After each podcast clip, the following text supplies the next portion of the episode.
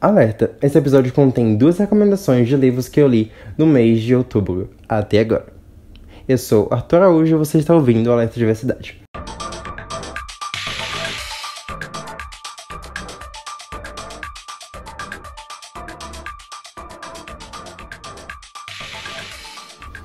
Olá pessoas, bem-vindos a mais um episódio do Alerta Diversidade. É, eu tô gravando esse episódio no dia 6 de outubro e a minha meta era ler um livro a cada três dias, nesse mês de outubro, aproveitando a maratona literária de Halloween, que está acontecendo promovida pelo canal Tea with Mel. E eu ia postar um TBR aqui, eu até gravei, mas eu não fiquei muito satisfeito porque eu não sei falar sobre coisas que eu ainda não consumi. E já não sei falar sobre coisas que eu consumi, então eu conto menos ainda sobre coisas que eu não tenha conhecimento. Então eu só deixei pra lá e eu decidi trazer materiais conforme eu fosse consumindo. Então, à medida que eu for lendo os livros, eu vou tentar fazer esses resumos para falar para vocês o que eu achei e tal. Eu geralmente acabo evitando falar de livros que eu não gostei, mas por sorte, os dois livros que eu li até agora, eu gostei bastante. Eles foram espetacularmente bons, o que é sensacional. Então eu vou deixar aqui a recomendação para vocês Caso vocês queiram pesquisar, é, lembrem-se que se vocês quiserem comprar pela Amazon, vai ter o meu link na descrição e vocês me ajudam com uma pequena comissão. Muito obrigado. O primeiro livro que eu li foi o Parábola do Semeador, da Octavia Butler. E a Octavia é um clássico, ela é uma verdadeira inspiração para mim. Ela tem aquela frase que ela diz: Não confie na inspiração, confie no hábito. Porque a inspiração pode falhar, mas o hábito tá ali presente. Então escrevam todos os dias. Sinto muito Octavia, não consigo escrever todo dia, mas eu consigo ver no seu trabalho como você conseguir colocar em prática as suas dicas. Nesse livro, a Octavia ela vai falar sobre um futuro hiper mega distópico, onde a realidade está um caos, as leis praticamente não servem para nada, as pessoas estão com seu instinto animal super aflorado. E esse livro tem muitos gatilhos, logo avisando. Ele tem cenas de estupro pesadas, muito visuais e acontecem muitas vezes durante o livro. Então, se você não quiser ver esse, isso, você pode pular, porque me fez muito mal no começo. Tanto que eu li, eu parei e depois eu voltei para terminar. Mas é um livro muito difícil porque ele é muito violento, acontecem coisas muito pesadas. Pra realmente mostrar esse universo novo aí, onde tá tudo horrível. E a nossa protagonista, ela vai viver num lugar meio ali que cercado e tudo mais. E o pai dela é pastor, e ela tá com uns 15 anos, e ela tá crescendo e vendo o mundo indo de mal a pior.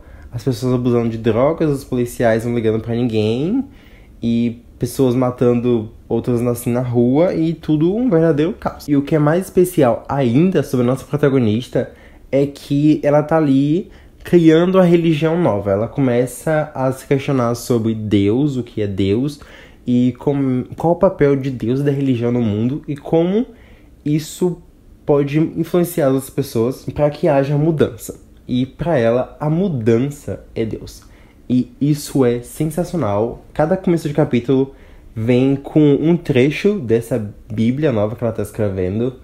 E é fantástico. Mas o que eu ia falar não era exatamente isso. Era sobre o fato da protagonista ter uma síndrome chamada hiperempatia quando ela vê alguém, alguém perto dela sentindo alguma coisa, sofrendo alguma coisa, ela vai sentir aquilo. Então, se ela for atacar alguém, ela vai sentir aquilo. Se ela ferir alguém, ela vai sentir como se ela estivesse ferindo ela mesma. O que me fez pensar muito. Então, no momento que a própria protagonista traz essa reflexão. Se a gente sentisse o mal que a gente está causando a outras pessoas, será que seríamos como somos? Enfim, esse livro é uma grande, grande reflexão e ele é muito intenso. Ele é muito intenso. Eu dei acho que 5 estrelas para ele.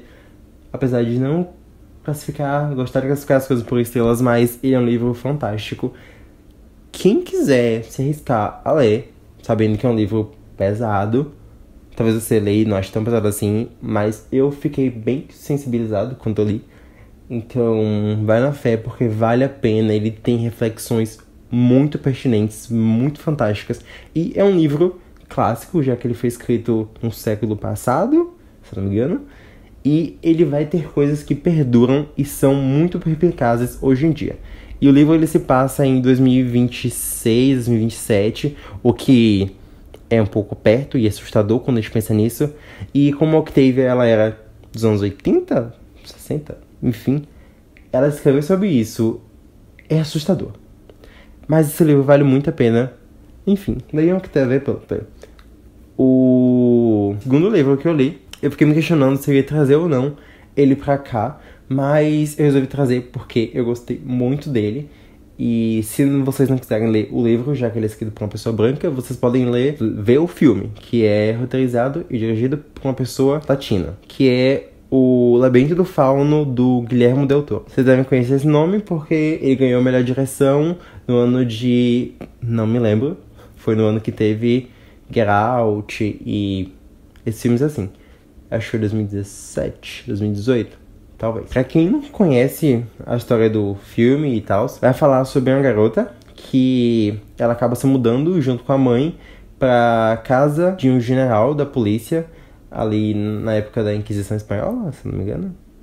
Tá rolando uma guerra ali, acho que é 1940, não sei que guerra é essa, na Espanha.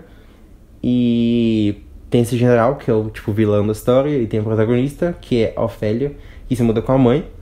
E nessa casa nova, eles vão estar rodeados por um bosque, e esse bosque tem elementos mágicos e fantásticos. E a Ofélia, ela acaba se descobrindo como a princesa perdida de um reino mágico. Ela recebe a visita de um fauno e o fauno diz que ela pode retornar para casa para ser a princesa caso ela cumpra três desafios. Então a gente vai acompanhar a Ofélia, Ofélia nessa jornada para cumprir esses desafios e uau!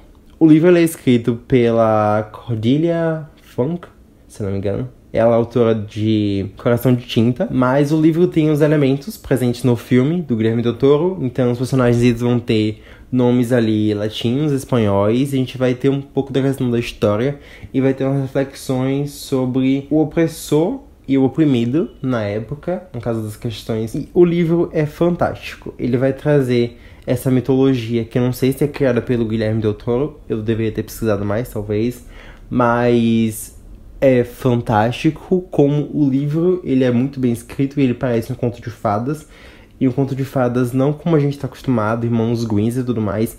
Ele parece peculiar e é muito interessante. Eu, eu tenho até que pesquisar mais se tem a ver com um pouco da cultura do México, porque a forma que eles tratam a morte nesse livro é deveras curioso. Então, por isso que eu quis trazer, porque vai apresentar uma visão de mundo e de conto de fadas e reflexões que a gente não tem usualmente.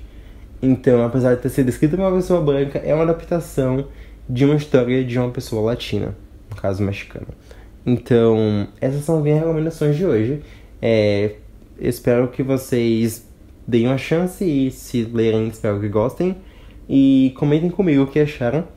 E é isso. Até mais.